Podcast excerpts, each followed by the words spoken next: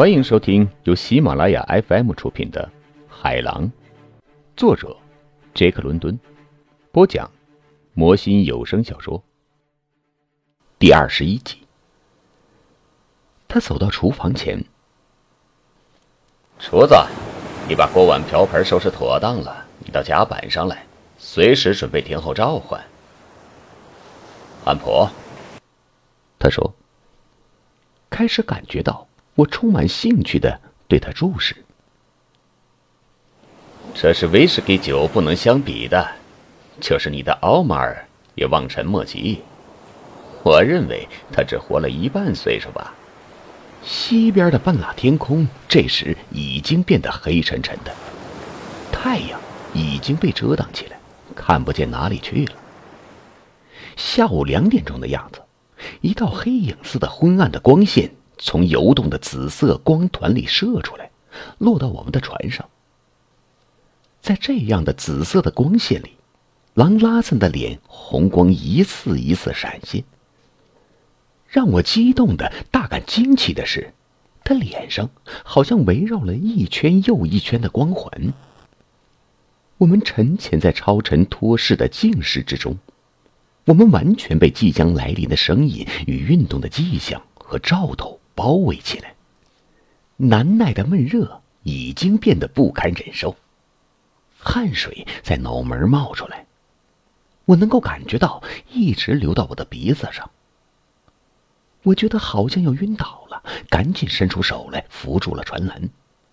随后，就是随后的瞬间，一丝丝微风悄悄的吹过来。微风是从东边吹来的，如同悄悄话。来了又去了，下垂的船帆没有动弹，不过我的脸感觉到了气息和凉意。厨子，狼拉斯低声呼唤道。托马斯·马格利奇扭过脸来，可怜巴巴，一脸惧色。放下前桅杆滑车，把它横着摆好。要是摆的顺当，也放下翻脚索和滑车规制妥当。如果你摆放乱了，哈，那可是你干的最后一件好事儿，明白吗？范伟登先生，站过来，把船首帆调调向，随后立刻爬上中桅帆，立即长起来，能多快就多快。你干得越快，就干得越容易。对于厨子，如果他手脚不麻利，照准他的眼眶子打就是了。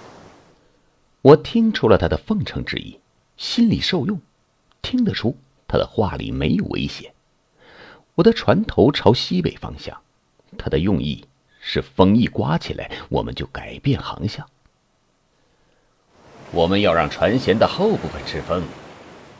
他向我解释说：“根据最后的枪声判断，那些扇板朝偏南的方向去了。”他转身走向船尾去掌舵了，我向前走去，在三角帆旁边坚守岗位。有一丝丝海风吹过，随后又是一阵，帆船懒洋洋的摆动了几下。哦，谢天谢地，用不了多一会儿就全来了，范伟登先生！伦敦佬热烈的喊叫起来。我的确该谢天谢地了。因为我到这时候学到了很多东西，明白了，要是我们的船帆继续张着，在这样的风暴中会遭遇什么样的灾难。悄悄话般的微风变成了吹气儿般的阵风，船帆张起来，幽灵号活动了。狼拉森把舵轮打得满满的，向左边旋转。我们开始转向下风，这时风完全对准船尾吹。絮絮叨叨的吹，大口大口的吹，越吹越使劲儿。我的船首帆啪啦啪啦狠劲儿的摔打起来。我看不见别的地方有什么进展，不过我感觉到，随着风压改变，前帆和主帆的方向，帆船突然向下起伏，向一边倾斜了。我的双手忙着对付船首斜尾帆、船首三角帆和支索帆。等到我的这部分活干完，幽灵号向西南方向冲去，风吹在船侧后半部分，所有船帆都靠在左下。虽然我累得要命，心跳的像杵锤敲打，可是来不及喘息，便跳上了中桅帆。在风还来不及变得十分强劲时，我们把中桅帆卸下，卷起来。接着，我到船尾去听候调遣。狼拉森点头表示赞许，把舵轮交给我。风一刻不停的直吹，大海波涛汹涌。我长了一个小时的舵，每分钟都变得更加困难了。我们在靠船尾风行驶，我对于这样的速度把舵没有经验。现在快拿上望远镜瞭望一下，看看有没有扇板的影子。我们至少行驶了十海里，现在正向十二或者十三海里进发。嘿嘿，这老姑娘知道如何行走。我爬上了前桅顶航横，离甲板七十英尺高，不免有几分得意。我搜寻前面的广阔海面，我倍感焦虑的是，如果我们需要找到任何一个船员，必须抓紧进行。的确，我注视着我们正在穿行的茫茫大海，我怀疑还有一只扇板漂浮。这样轻巧的扇板，在这样的大风和大水中生存下来，看样子。很难。我能感觉到风的全部力量，因为我在顺风而行。但是从我所处的高处往下看，仿佛置身幽灵号船身之外，与它分开了，看见它的轮廓分明的漂浮在汹涌的大海上，生气勃勃的行驶，有时候会高高的翘起，跨过一个巨大的浪头，把右舷深深的沉入海里，从甲板到舱口盖。都成了沸腾的海水。在这样的时刻，开始从上风摇摆，我会倏然飞过空中，快得眼花缭乱，仿佛我吊在巨大的倒挂的钟摆上一般，大摇大摆起来，摇摆的幅度一定超过了七十多英尺。有一次，这种眼花缭乱的摇摆把我吓懵了。好一阵子，我手脚并用，紧紧地吊住桅杆，虚弱不堪，浑身打颤，无法搜寻海上迷失的扇板。海上什么东西也看不见，只看见大海下面咆哮，像是要一口把幽灵号吃下去。但是想到大海中的人们，我镇定下来。为了找到他们，我把自己忘掉了。一个小时里。我什么也看不见，只看见裸露的荒凉的大海。后来，一缕多变的阳光照射在海面上，把海面变成了怒气冲冲的银色。我看见了一个黑色的小点儿，瞬间矗立向天空，又被吞没了。我耐心的等待，那个小黑点儿又凸显出来，就在我们左舷四五度怒气冲冲的银色海面上。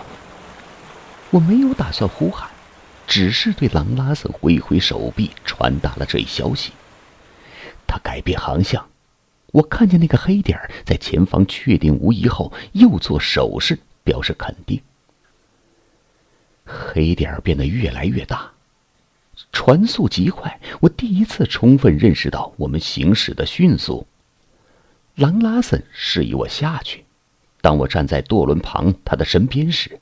他又吩咐我顶风停船。您现在收听的是由喜马拉雅 FM 出品的《海狼》。等着所有的恶魔都跑出来吧，他提醒我说。不过别介意，你只管干好你自己的事情，让厨子照顾好前帆绞索。我对付着向前走去，但是两侧都难选择。因为上风的船栏和下风的船栏好像统统埋进了海水里。告诉托马斯·马格利奇他应该干什么后，我爬上前边锁距几英尺。扇板现在很近了，我清楚的看见，他船头对着风和海面，后面拖着桅杆和帆，他们已经垂落船下，当做浮锚使用。扇板上的三个人都在往船外舀水。每一个山一般的海浪都会把他们淹没，从视野里消失。我会等得焦急万分，害怕他们再也浮不出水面。接下来，黑色东西突然一闪，扇板又会从飞沫四溅的浪头干净利落地穿出来。船头冲天，船底的整个长度都展露出来，好像竖立起来一样。短暂的一眼，有时候看到三个人拼命地往外舀水，这时候正赶上扇板抛向空中，跌进张开大口的浪谷。船头朝下。把船尾以上的整个船体内部暴露出来，几乎倒立在船头上。扇板每一次从水中冒出来，都是一个幽灵号突然改变航道，偏向一边。我因此大吃一惊，以为狼拉森见势危险，放弃了营救。后来我才明白过来，他是在准备顶风停泊。于是我跳到甲板上做准备。我们现在就在风头上。扇板还在远处，和我们并排着。我感觉帆船一下子随和起来，一时间没有了张力和压力，速度加快了许多。帆船在以船尾为中心急速掉头向风迎去。帆船和海面形成直角之际，风的全部力量把我们逮个正着。我不幸正面对着这股风力。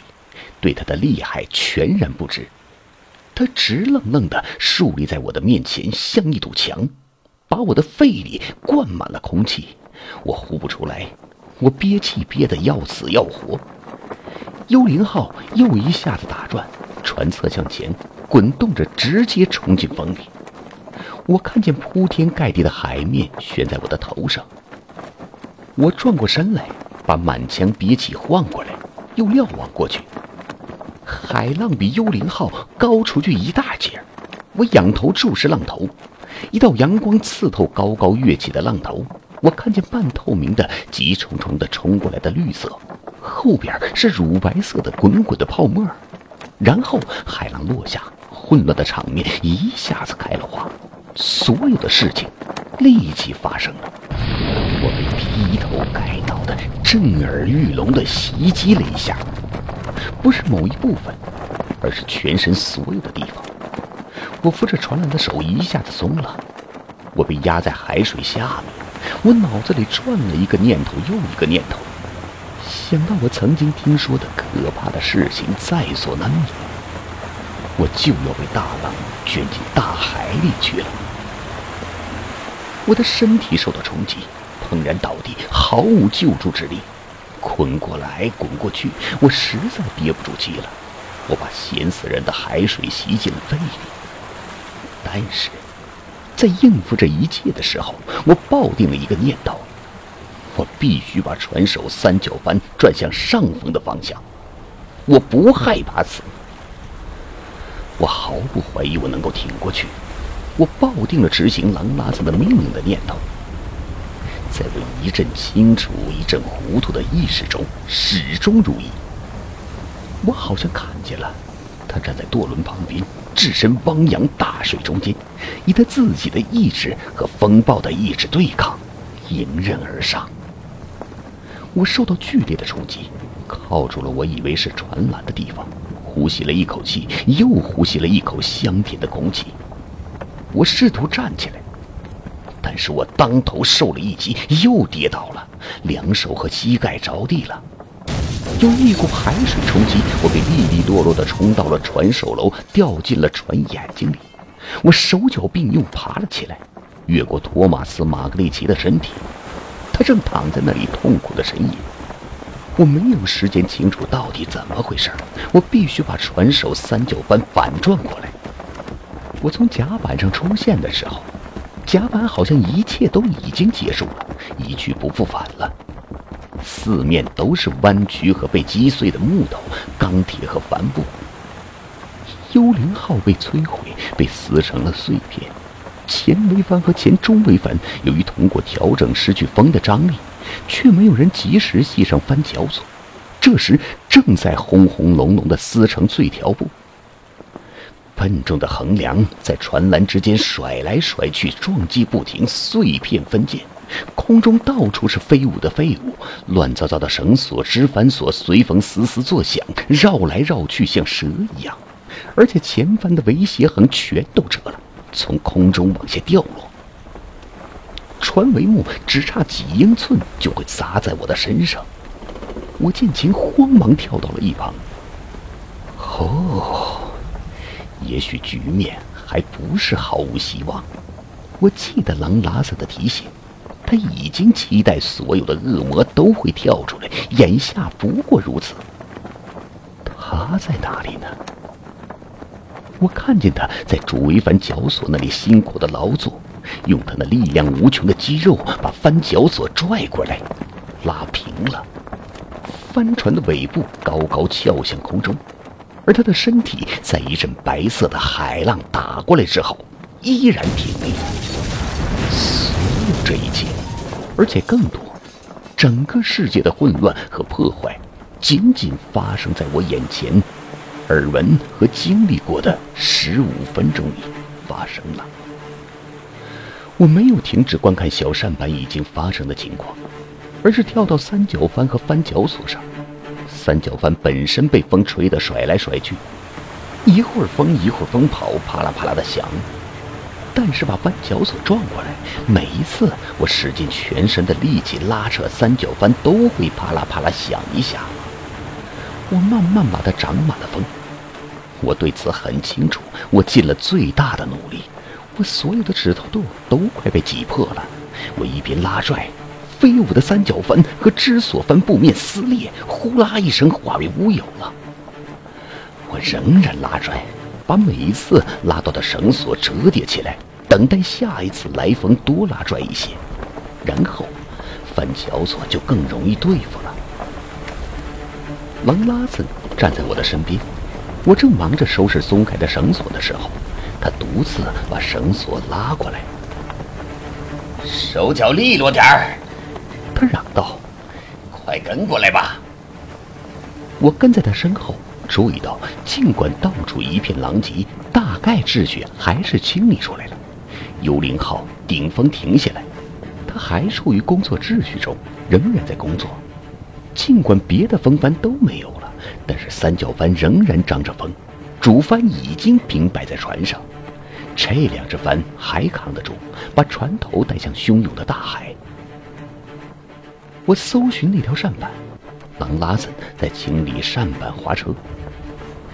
我终于看见，在一片大海面上的下风处，那条扇板跃出水面大约二十英尺的距离。狼拉森。把距离算得十分到位，我们正向扇板飘过去，因此不用多费周折，只要把划车的两头勾住，把扇板吊上船来就行了。但是这活干起来，并不像看起来那么容易。科尔福特在扇板头上，奥弗迪奥弗迪在船尾，凯利在船中间。我们漂浮得更近时，扇板这会儿升上浪头，而我们则处于浪谷。几乎直接看到我的上方，我看见三个人都把头探出船帮向下看去。随后，转眼之间，我们这会儿升上浪头，促向天空，而他们却下落到我们下方很远的地方。看样子，谁都不相信接下来的波涛会把幽灵号送向那个小小的鸡蛋壳上的。但是说时迟，那时快，我把滑车递给了那个卡内加人。而狼拉森把滑车送到了科尔福特手里，两个滑车一下子都勾住了。三个人瞅准摇晃的时机，一起跳上了大帆船。幽灵号从海水中露出船侧，扇板边被精准地抛起来。在海浪涌动再次回来之前，我们已经把扇板拉上船了，反扣在了甲板上。我发现科尔福特的左手在淌血，不知怎么搞的。他的中指被挤压的稀烂，但是他没有丝毫的疼痛的样子，还用他的右手帮助我把扇板放到原来的地方。站远一点儿，让三角帆撞过来，奥弗蒂。我们刚刚把扇板安置停当，朗拉森便下令说：“艾丽，到船后去，把主帆帆脚索放松。你，格尔福特，到船前去。”看看厨子出什么事情了。范伟登先生，到高处去观望，拦住你上去的东西，统统弄掉。听众朋友们，本集播讲完毕，感谢您的收听。